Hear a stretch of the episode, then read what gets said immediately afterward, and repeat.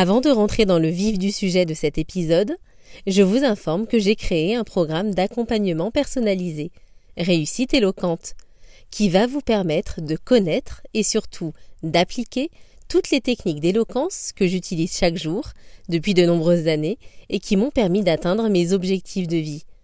Ce programme comprend des vidéos en ligne et un accompagnement de deux heures, lors duquel je vais tout faire pour vous permettre à votre tour d'atteindre votre réussite.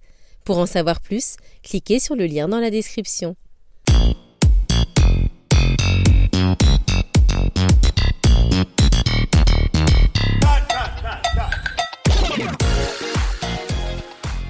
Bonjour et bienvenue sur Réussite éloquente, le podcast qui vous donne les clés de votre réussite grâce à l'éloquence et à ses techniques. Je suis Sabrina Gapteni, avocate et formatrice en prise de parole en public impactante. Un vendredi sur deux, j'ai le plaisir de vous transmettre tous mes conseils pratiques pour faire de votre voix un puissant levier de réussite. Le silence est d'or, la parole est d'argent. Ce célèbre dicton illustre parfaitement le thème de ce deuxième épisode. Oui. De trop nombreuses personnes parlent trop vite pour en terminer le plus vite possible avec leur prise de parole. Je suis sûre que, tout comme moi, il y a quelques années, cela vous est déjà arrivé. Vous avez sûrement eu peur et vouliez à tout prix que ce moment inconfortable passe le plus vite possible. Vous pensiez aussi que le fait de parler rapidement permettait à votre public d'être plus vite satisfait. Il n'en est rien. C'est d'ailleurs tout le contraire qui se produit. Le public vous perçoit comme un orateur plat, sans le moindre impact. Le silence fait peur. C'est tout à fait normal. De nombreuses personnes ont du mal à supporter d'être regardées sans qu'il n'y ait le moindre bruit autour d'elles. Mais sachez que la règle d'or numéro un à respecter pour plus d'impact est celle de respecter des temps de silence. Tous les comédiens et grands orateurs le savent et l'appliquent depuis de nombreuses années. Respectez des temps de silence à votre tour pour être beaucoup plus impactant à l'oral. Intégrer des temps de silence à votre présentation a trois effets bénéfiques.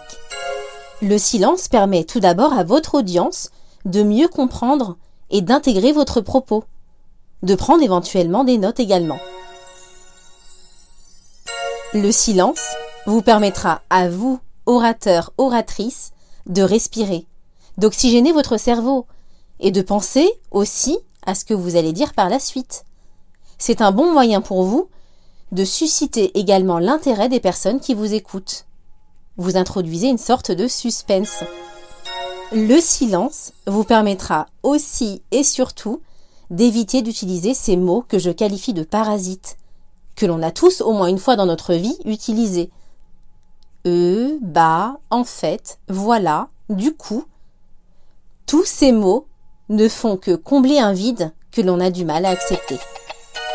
Et ils perturbent tellement notre discours que ce dernier en devient inaudible pour notre audience. Je vais tout de suite vous illustrer deux versions d'un même discours mais interprétée de manière différente. Voici la version 1.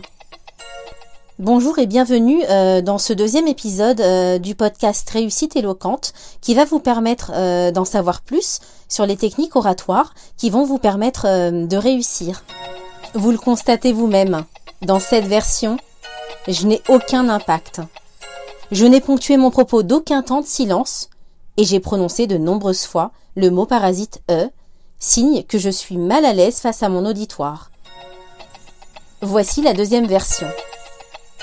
Bonjour et bienvenue dans ce deuxième épisode du podcast Réussite éloquente, qui va vous permettre d'en savoir plus sur les techniques oratoires qui vont vous permettre de réussir.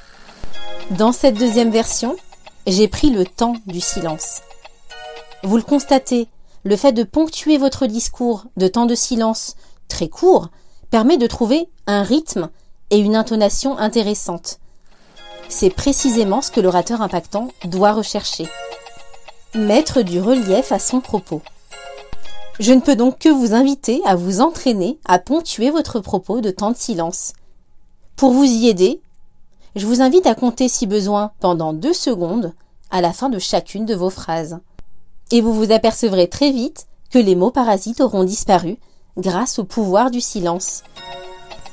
Et si vous ne deviez retenir qu'une seule chose de cet épisode de podcast, c'est que savoir parler avec impact, c'est aussi et surtout savoir se taire. Vous venez d'écouter l'épisode 2 du podcast Réussite éloquente. Pour être sûr d'écouter le prochain épisode dès sa diffusion, je vous invite à vous abonner dès à présent. Et retrouvez-moi sur Instagram sur le compte Réussite éloquente pour d'autres conseils oratoires. À bientôt!